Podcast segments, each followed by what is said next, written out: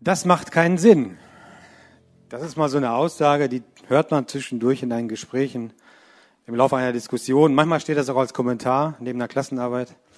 Ist dann nicht so schön. Und immer wenn ich das so sage, dann muss ich automatisch an einen Kollegen von mir denken, der wird jetzt einwerfen und sagen, nicht macht, ergibt. Das ergibt keinen Sinn. Sinn kann man nämlich nicht machen. Das kann man als engstirnig ansehen oder so ein bisschen spießig, aber ich hoffe, im Laufe der Predigt zeigen zu können, dass da durchaus ein berechtigter Einwand besteht in der Formulierung, wie wir das aussprechen und was wir damit sagen wollen. Es geht heute um Sinn, Sinn im Leben. Der Begriff Sinn wird in der Sprache unterschiedlich, in unterschiedlichen Bezügen verwendet. Wir kennen die fünf Sinne des Menschen. Und einige glauben, sie hätten auch den sechsten Sinn. Kinder bekommen häufig zu hören, sie sollen doch bitte was Sinnvolles tun und nicht an den Medien hocken. Manchmal stellen wir auch fest, dass jemand lauter Unsinn redet. Meistens dann, wenn uns das nicht gefällt, was der andere sagt. Wir unterteilen Aufgaben in sinnvoll und nicht sinnvoll. Zu den Hausaufgaben haben Schüler auch eine klare Meinung. Was könnt ihr euch ja denken? Manchmal sinnieren wir auch über so komplexe Gedankengänge, Aussagen, die nicht so ganz klar sind, bis wir dann zu einer Lösung kommen. In manchen Zeiten zweifeln wir am Sinn einer Tätigkeit, einer Aufgabe. Und manchmal gibt es auch Situationen, wo wir vielleicht selber oder auch Menschen das so sagen, dass sie sagen, wir haben den Sinn oder ich habe den Sinn des Lebens gefunden. Eine ganz spannende Aussage. Und in der Predigt heute möchte ich genau diesen Fragen nachgehen. Was hat es damit auf sich? Was bedeutet das, wenn jemand sagt, ich habe Sinn im Leben? Und beginnen möchte ich mit einem Ereignis, das so absolut konträr im Widerspruch zu dem steht, wenn wir über Sinn sprechen. Unsere erste offizielle Veranstaltung mit meiner Frau zusammen in diesem Jahr 2022 war eine Beerdigung. Gleich in der ersten Woche, ähm, da ist ein Onkel aus der Verwandtschaft gestorben und dann sind wir hingegangen. Und ich weiß nicht so genau, wie es dir damit geht, aber für mich war, ist es im Vorfeld einer Beerdigung häufig eine Überwindung, hinzugehen man weiß, das gehört sich so, das ist ein Zeichen der Wertschätzung, des Respekts. Und ich mochte ihn auch. Nicht so, dass ich da jetzt Vorbehalte hätte. Und trotzdem fiel es mir schwer hinzugehen. Ich habe mich gefragt, warum ist das so? Warum fällt uns das schwer, oder mir zumindest? Und ich denke, anders als bei Hochzeiten, bei Geburtstagen, bei Tauffesten, steht bei einer Beerdigung nicht die Person im Mittelpunkt, die beerdigt wird.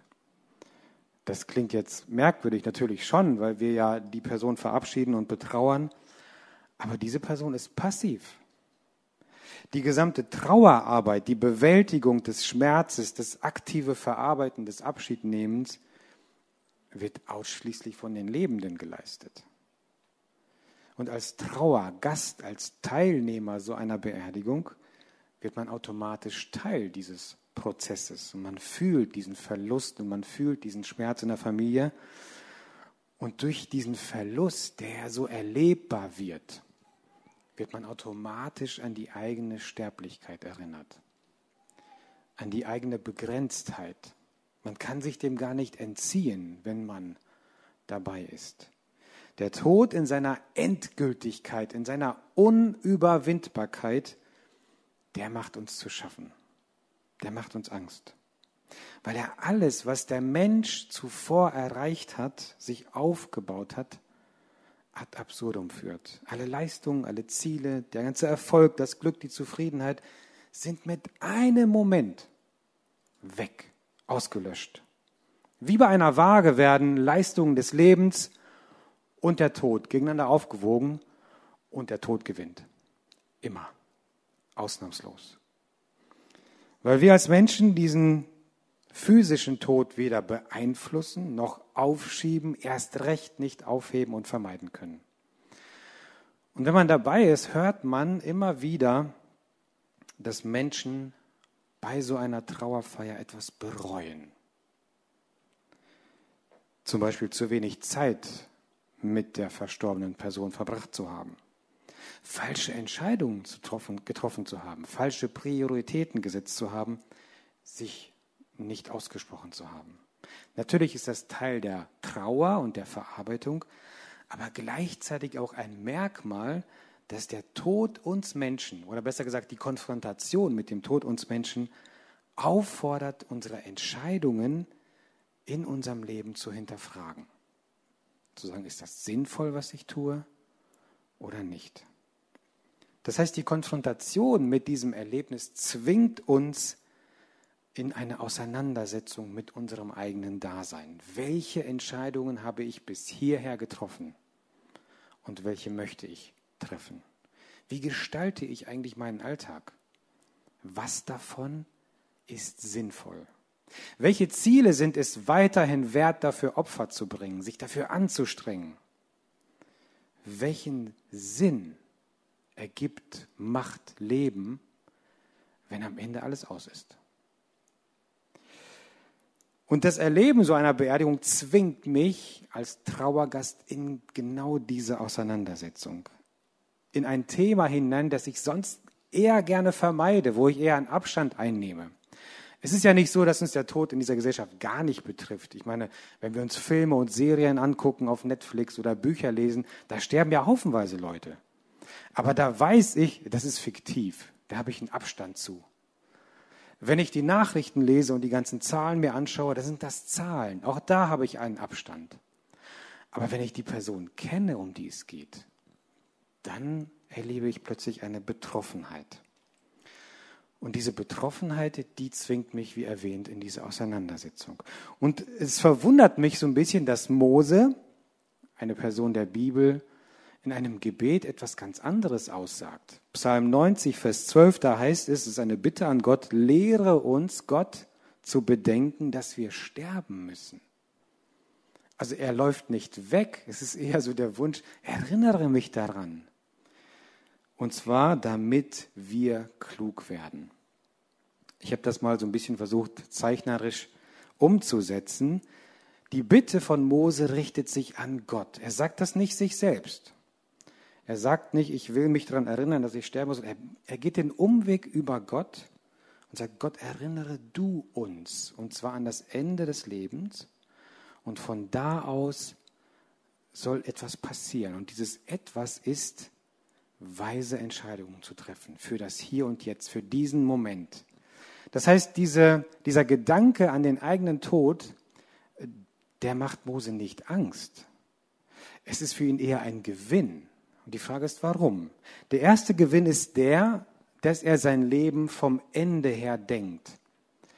In der englischen Übersetzung heißt es, hilf mir, meine Tage richtig zu zählen. Das heißt, ich habe ein begrenztes Leben. Wenn ich vom Ende aus denke, treffe ich Entscheidungen möglicherweise anders. Und der zweite Gewinn ist der, dass Mose diesen Umweg über Gott macht. Er ist nicht alleine mit dieser Frage. Er ist eingebunden in Gottes Ordnung, in Gottes Schöpfung. Und das bedeutet, diese Bitte an Gott, lehre uns, lehre mich, ist zugleich die Akzeptanz eines göttlichen Weltbildes. Mose akzeptiert seinen Status als Geschöpf, eingebunden in eine größere Ordnung. Er ist Teil eines gottgewollten Ziels und Plans mit diesem Leben, mit dieser Welt.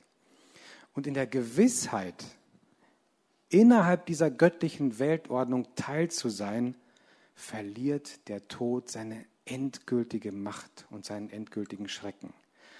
Der Tod hat nach wie vor Macht über mein Leben. Aber es gibt noch jemand Größeres, der Macht über den Tod hat. Und dieser größere Gott hat Macht, Totes wieder lebendig zu machen.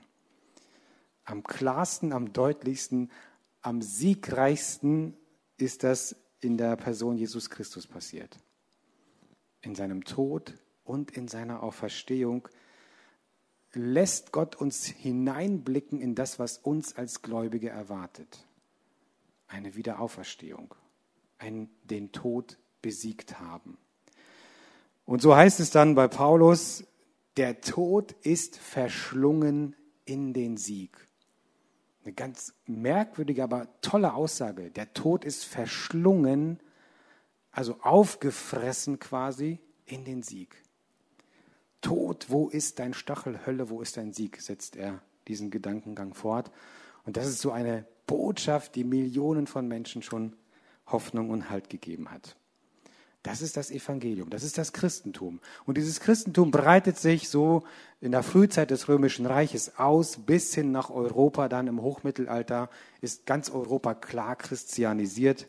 das heißt, diese Botschaft, hey, es gibt ein Leben nach dem Tod und ich bin Teil einer göttlichen Ordnung, die breitet sich in diesem Fall durch das gesamte Mittelalter aus, sodass jeder Mensch weiß, ich bin ein sündiger Mensch, ich werde hier hineingeboren, ich gebe mir Mühe, aber am Ende zählt es, dass es mit dem Tod nicht aus ist, sondern dass es weitergeht. Das ist für jeden Menschen klar. Und das bedeutet, dass für die Menschen im Mittelalter die Frage nach dem Sinn des Lebens unmittelbar verknüpft war mit der Frage der Schöpfungsordnung Gottes. Es war Teil des christlichen Leitbildes, der christlichen Gesellschaft, dass man um ein Weiterleben nach dem Tod wusste und damit rechnete. Das heißt, Sinn im Leben war im Mittelalter kollektiv vorgegeben. Es war Teil des christlichen Daseins, des christlichen Weltbildes. Und damit war eine individuelle Suche schon fast überflüssig. Es gab zwar einige wenige, die nochmal so speziell für sich einen besonderen Auftrag sahen, aber im Großen und Ganzen war klar, ich bin Teil der Ordnung und so sieht diese Ordnung aus. Wenn man das heute mal vergleicht mit dem, was uns heute begegnet in unserer Gesellschaft, ist das ganz anders. Es gibt tolle Untersuchungen, unter anderem von einer Professorin, Tatjana Schnell heißt sie, die zu diesem Thema seit 20 Jahren forscht. Und sie sagt, die Anzahl der Sinnsuchenden in Deutschland nimmt stetig zu. Und aktuell sind es 80 Prozent der erwachsenen Deutschen, die angeben, sich mit dieser Thematik aktiv auseinanderzusetzen. Was ist Sinn? Wer, wo finde ich Sinn? Wie sieht Sinn im Leben aus. Und das ist eine Steigerung von 10 Prozent in 15 Jahren. Das heißt, es wird mehr. Das Thema ist aktueller denn je. Und im Unterschied zum Mittelalter wird diese Sinnsuche immer individueller. Jeder sucht für sich alleine, individuell nach einer Antwort auf diese Frage. Und das ist interessant. Wie, kon, wie, wie ist es dazu gekommen, dass es im Mittelalter quasi vorgegeben war und ein paar Jahrhunderte später ist jetzt jeder alleine auf der Suche nach dem speziellen Sinn im Leben. Das hat was mit einer Veränderung im 18. Jahrhundert zu tun. Da ist dieses tief verankerte christliche Weltbild ins Wanken gekommen und zwar durch die Aufklärung. Die Aufklärung rüttelt an dieser Welt, an diesem Weltbild und verwirft letztendlich die göttliche Schöpfungsordnung. Angefangen mit der gestiegenen Bedeutung von Technik und Wissenschaft beginnt die Zeit der Industrialisierung. Neue Maschinen kommen auf, neue Technik wird erfunden. Der Mensch merkt, dass sein, sein Verstand, seine Genialität ins Rollen kommt und das eine bedingt das andere und der Mensch fühlt sich mächtiger denn je. Diese Genialität des Menschen tritt in den Vordergrund. Zusätzlich fordert die Philosophie auf, zum Beispiel in Person von Immanuel Kant, dass der Mensch nicht so sehr auf Tradition, nicht so sehr auf Religion, nicht so sehr auf Glauben setzen soll, sondern vielmehr seinen Verstand, seine Ratio einschalten soll. Habe Mut, dich deines eigenen Verstandes zu bedienen. Das ist so der Leitspruch, der über der gesamten Bewegung der Aufklärung steht. Und eine Folge davon ist zum Beispiel, dass einige Jahrzehnte später Charles Darwin eine Theorie veröffentlicht und sagt, die ganze Weltordnung, so wie das der Antike gelehrt wird, dass es einen Gott gibt, der alles geschaffen hat, die stimmt gar nicht. Das Leben ist einfach so entstanden. Zufällig, da hat sich was gebildet, daraus wurde eine höhere Form, noch eine höhere, noch eine höhere, noch eine höhere und am Ende ist das Leben da. Das heißt, er verkündet eine Theorie, die ohne Gott auskommt. Die Rolle, die Funktion Gottes wird überflüssig, wird zur Seite geschoben. Und dem folgt dann auch die Philosophie, zum Beispiel in den Vertretern von Feuerbach und Nietzsche. Feuerbach sagt, Gott ist eigentlich nur eine Projektion des Menschen. Das ist das, was der Mensch sich ausgedacht hat für die schweren Stunden, damit er zu irgendjemandem beten kann. Aber eigentlich ist das nur eine Illusion, den gibt es gar nicht. Und Nietzsche sagt, Gott ist tot und wir haben ihn getötet. Wir haben es geschafft, ihn zur Seite zu schieben. Und die Folge dieser Entwicklung, die ja dann noch weitergeht, das ist ja nur so der Anfang, das ist eine zunehmende Säkularisation, eine Verweltlichung. Geistige, religiöse Themen, die sind nur ein Teil unter vielen. Sie sind nicht mehr dominant. Kirche, Glaube, Gott verlieren an Bedeutung. An ihre Stelle treten Wissenschaft, Wirtschaft, Selbstverwirklichung. Und das Ergebnis dieser Entwicklung, das ist die Zeit, in der wir heute leben. Das ist die Post, Postmoderne, könnten wir sagen. Der Mensch, die Menschheit hat endlich das geschafft, was schon bei Adam und Eva losging. Sein wie Gott, hat ja die Schlange ihnen versprochen. Das heißt, eigene, eigener Schöpfer sein. Der Mensch hat endlich geschafft, alles Religiöse, alle Zwänge, alles, was ihn irgendwie einengt, abzuschütteln. Und er ist absolut frei. Gab es vorher noch einen christlichen Rahmen, ja, das christliche Weltbild, einen Bezugspunkt, Gott, ist das abgeschafft und der Mensch ist auf sich alleine gestellt. Er ist von allen religiösen Zwängen befreit und damit aber auch ganz auf sich selbst gestellt. Und diese vermeintliche Befreiung oder auch dieser Fortschritt, wie er das häufig verkauft wird in der Aufklärung, der empuppt sich als Trugschluss. Denn durch diese Verneinung Gottes und die Ablehnung eines tieferen göttlichen Daseinszwecks, nämlich geschaffen durch einen Schöpfer, ist der Mensch nun gezwungen, bei der Sinnsuche auf sich selbst zu blicken. Es gibt ja kein höheres Wesen. Er kann ja keine höhere Ordnung im Zuge seiner Sinnsuche mehr anrufen. Das, was er tun kann, ist zu sagen, was bin ich, was kann ich und darin einen Sinn zu sehen. Und in seinem Buch Die Abschaffung des Menschen erläutert C.S. Lewis schon in den 1940er Jahren seine Theorie über eine Gesellschaft, welche diesen Prozess der Abkehr von Gott radikal zu Ende geht. Und ich finde es total erstaunlich, dass er so visionär etwas sieht oder gesehen hat, was wir heutzutage erleben. Meiner Meinung nach beschreibt er genau die Zeit, in der wir heute leben. Zum Beispiel dieses. Obwohl wir in einer Zeit des extremen Fortschritts leben, wo Technik, Medizin, Ernährung, Wissenschaft ganz, ganz hoch angesiedelt sind und unglaubliche Leistungen auch vollbringen, das muss man ja zugeben, wird unsere Welt nicht besser eher schlimmer. Wir haben eigentlich die besten Voraussetzungen, um langfristig Wohlstand und Glückseligkeit zu schaffen, aber im gleichen Maße sinkt die Lebensqualität.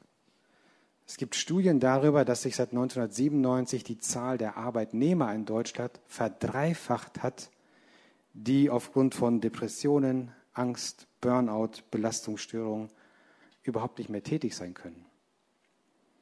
Neuere Studien zeigen auch, dass Kinder und Jugendliche extrem belastet sind. Ein Drittel der Mädchen und ein Fünftel der Jungen leiden aktuell in unserer Gesellschaft unter psychosomatischen Störungen. Und diese Erhebung war noch vor Corona. Das heißt, diese ganzen zwei Jahre des Lockdowns und des Eingesperrtseins und der Bildungsverweigerung, äh, die sind hier noch gar nicht abgebildet. Es gibt auch andere Studien. Eine Langzeitstudie zeigt, mit mehreren 10.000 Studenten, dass von, innerhalb von 30 Jahren die Fähigkeit der Empathie im zwischenmenschlichen Bereich, also sich einfühlen können in den anderen, Mitgefühl entwickeln, Barmherzigkeit zeigen können, in den letzten 30 Jahren um 40 Prozent gesunken ist. Außerdem, seit Erfindung des Smartphones ist die Qualitätszeit in den Familien, die Face-to-Face Zeit, wie das so heißt, von 26 auf 18 Stunden reduziert. Menschen bleiben zunehmend allein. Die Zeit, die Teenager aktuell mit Freunden verbringen, ist vom Jahr 2000 bis ins Jahr 2015 um 40 Prozent gesunken. Gleichzeitig greifen junge Menschen durchschnittlich 2617 Mal pro Tag zu ihrem Handy. In den deutschen Großstädten leben mittlerweile mehr Single-Haushalte als Paare und Familien. Zum ersten Mal in der Geschichte. Und das Spannende dabei ist, dass gleichzeitig seit Jahren in der Shell-Jugendstudie der Wunsch nach einer intakten Familie die erste Stelle einnimmt, seit Jahren.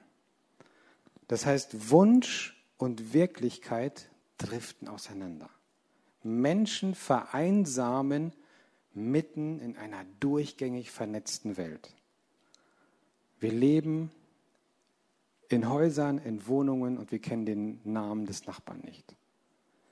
Und obwohl wir uns keine Sorgen machen müssen, dass wir verhungern, dass wir uns um Nahrungsmittel streiten müssen, äh, dass wir in Sicherheit sind, macht sich zunehmend soziale Kälte bereit. Wir sind nicht bereit zu teilen, nicht bereit etwas abzugeben. Wir bleiben für uns.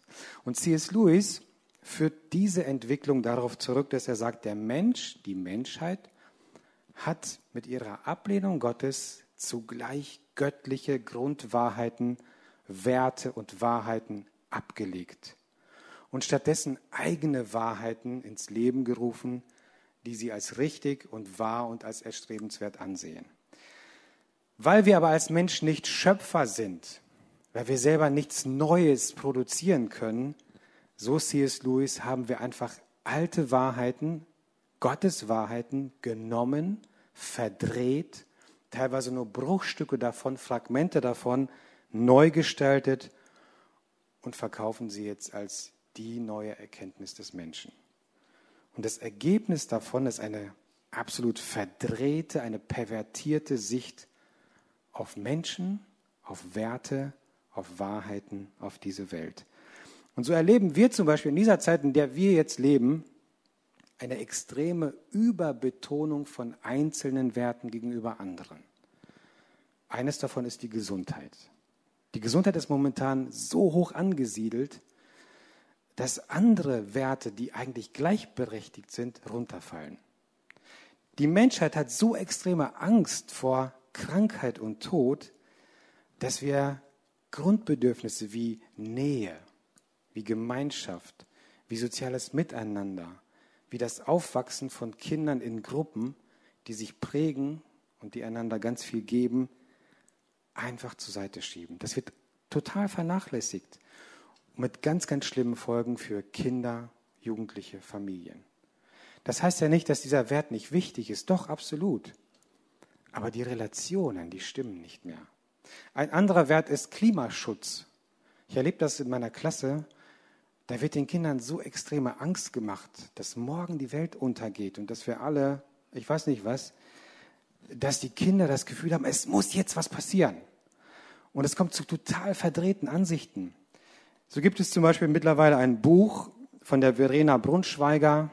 Sie ist Lehrerin hier in Deutschland und die schreibt in ihrem Buch Kinderfrei statt kinderlos ein Manifest folgendes. Sie sagt, Kinder seien das Schlimmste, was man diesem Planeten antun könne.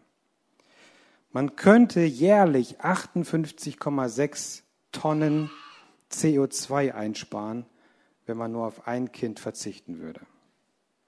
Und ihre Forderung aus diesem Denken ist, es sollte Prämien geben für Familien ohne Kinder. Ähnliche Bewegungen gibt es auch in Großbritannien, in den USA, da heißen die Birth Strike.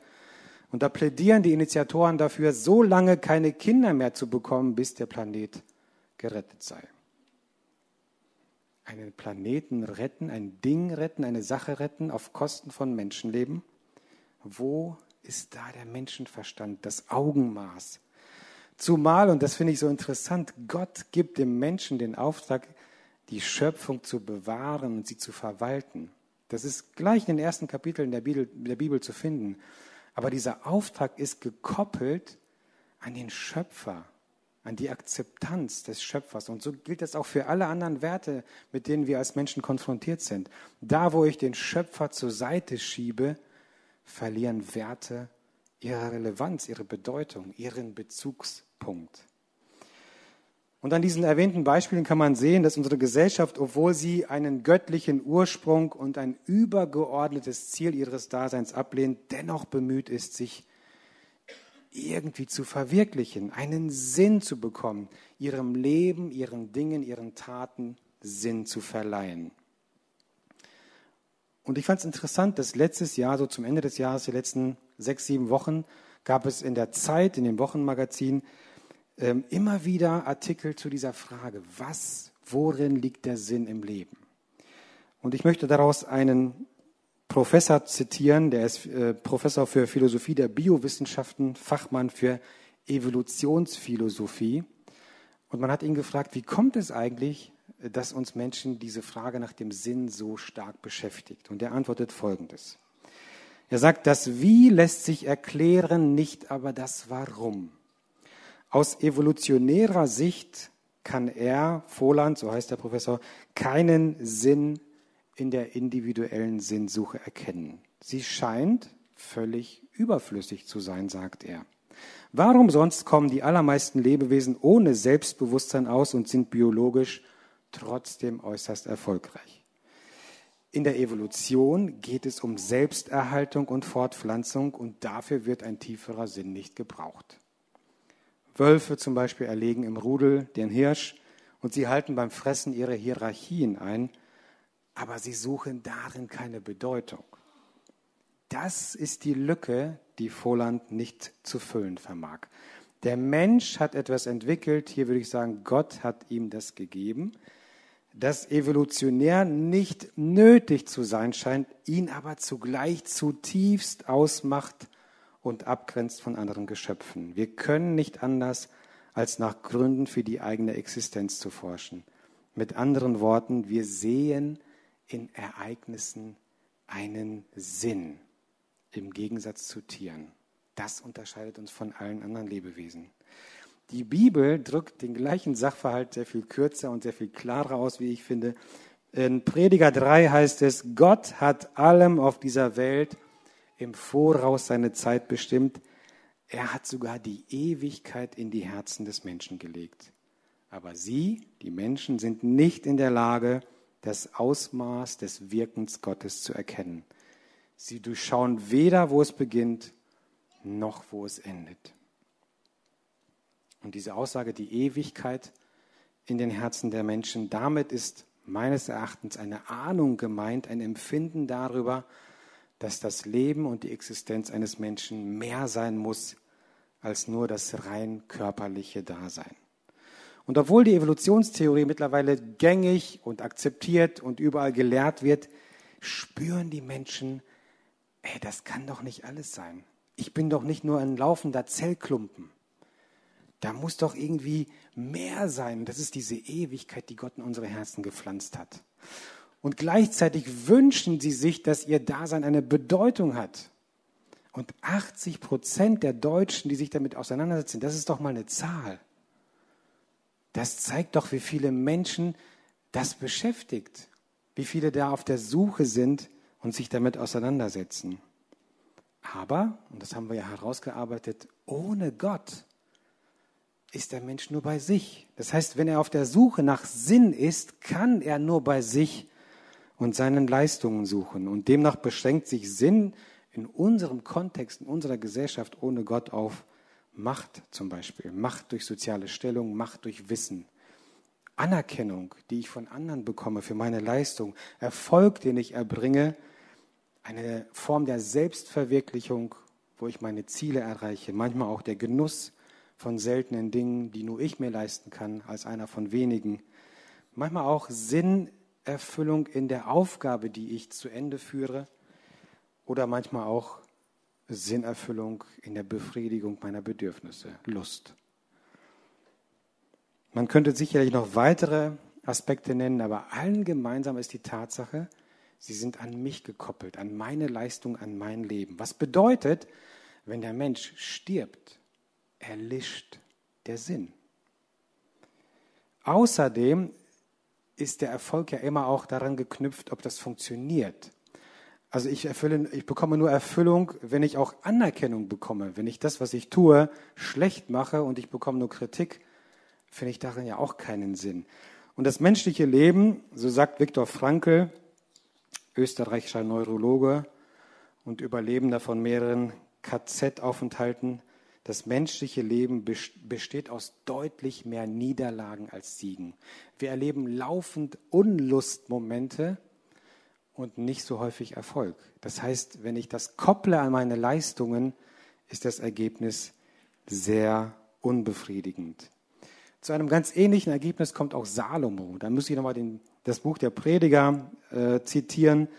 Wenn man mal die ersten beiden Kapitel liest, das ist ja eine Aufzählung, was er alles probiert. Und er sagt, das ganze Leben, ich habe ja alles probiert. Ich habe das, das, das, das gemacht. Und alles ist irgendwie unbefriedigend. Er sagt, alles ist vergänglich und vergeblich. Nichts hat Bestand. Ich gönnte mir alles, was meine Augen begehrten und erfüllte mir jeden Herzenswunsch. Doch dann dachte ich darüber nach, was ich erreicht hatte und wie hart ich dafür arbeiten musste und ich erkannte, alles war letztlich vergebens. Als hätte ich versucht, den Wind einzufangen. Es gibt auf dieser Welt keinen bleibenden Gewinn. Und so geht es noch mehrere Verse weiter. Was Salomo hier in starken Bildern ausdrückt, ist die Tatsache, dass menschliches Leben, das nur auf das irdische Leben beschränkt bleibt, letztlich sinnlos ist. Das ist eine ganz starke Aussage. Wenn dieses Leben keine Perspektive über den Tod hinaus hat.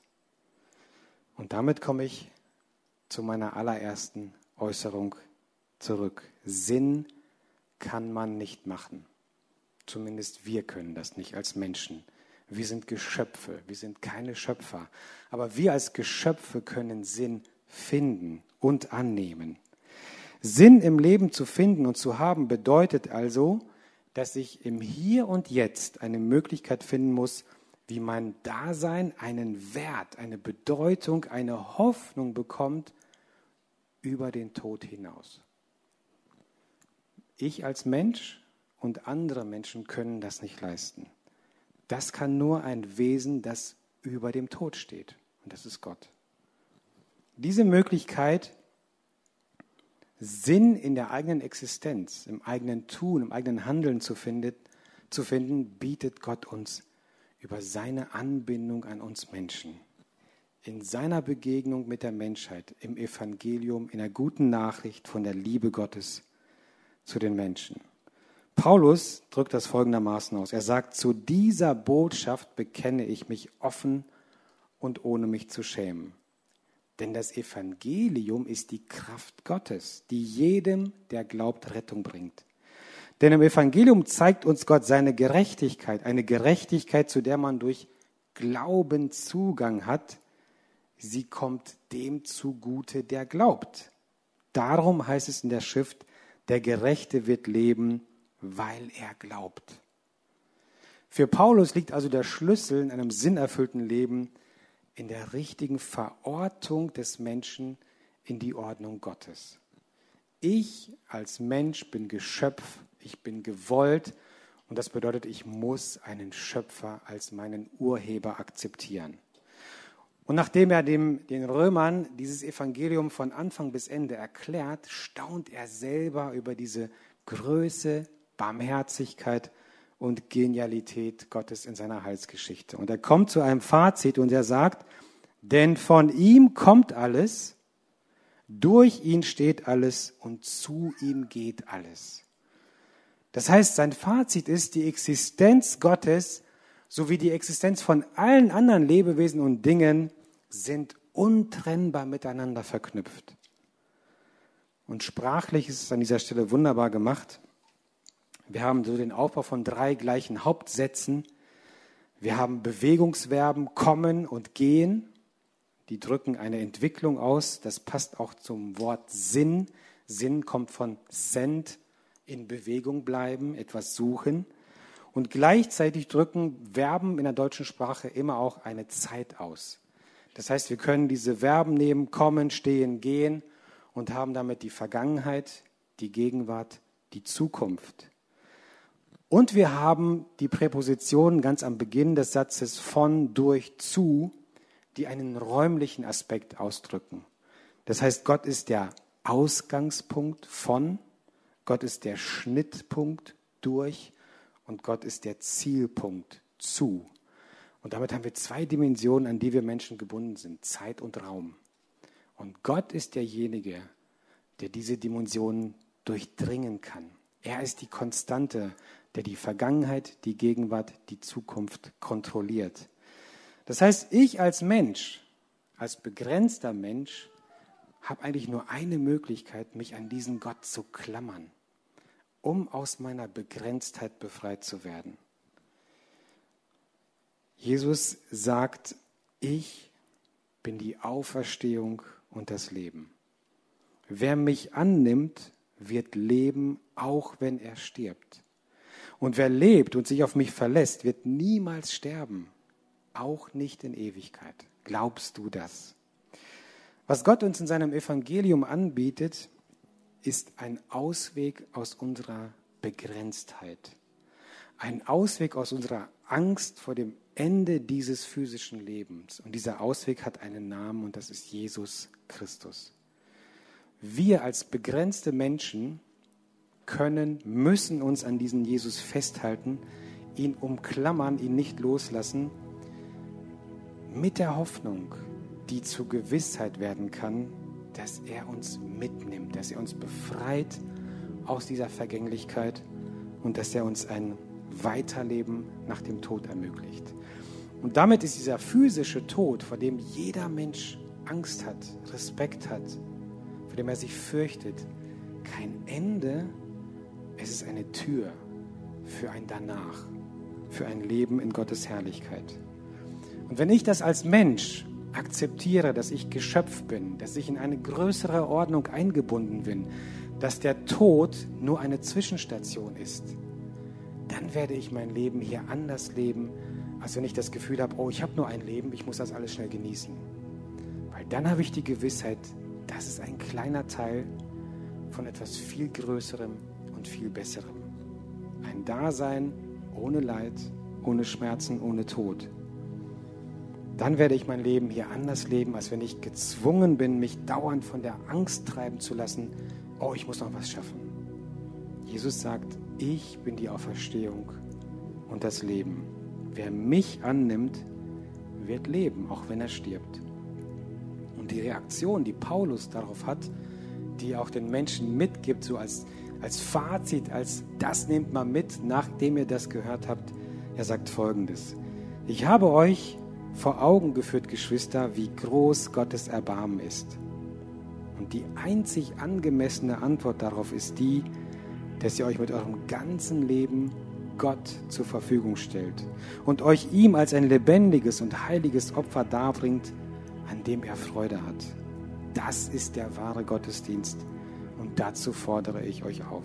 Richtet euch nicht länger nach den Maßstäben dieser Welt, sondern lernt in einer neuen Weise zu denken, damit ihr verändert werdet und beurteilen könnt, ob etwas Gottes Wille ist, ob es gut ist, ob Gott Freude daran hat und ob es vollkommen ist.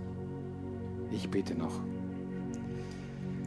Lieber Vater, ich danke dir, dass du uns Menschen Sinn geben möchtest, indem du uns deine Liebe, deine Gegenwart, deine Barmherzigkeit zusprichst.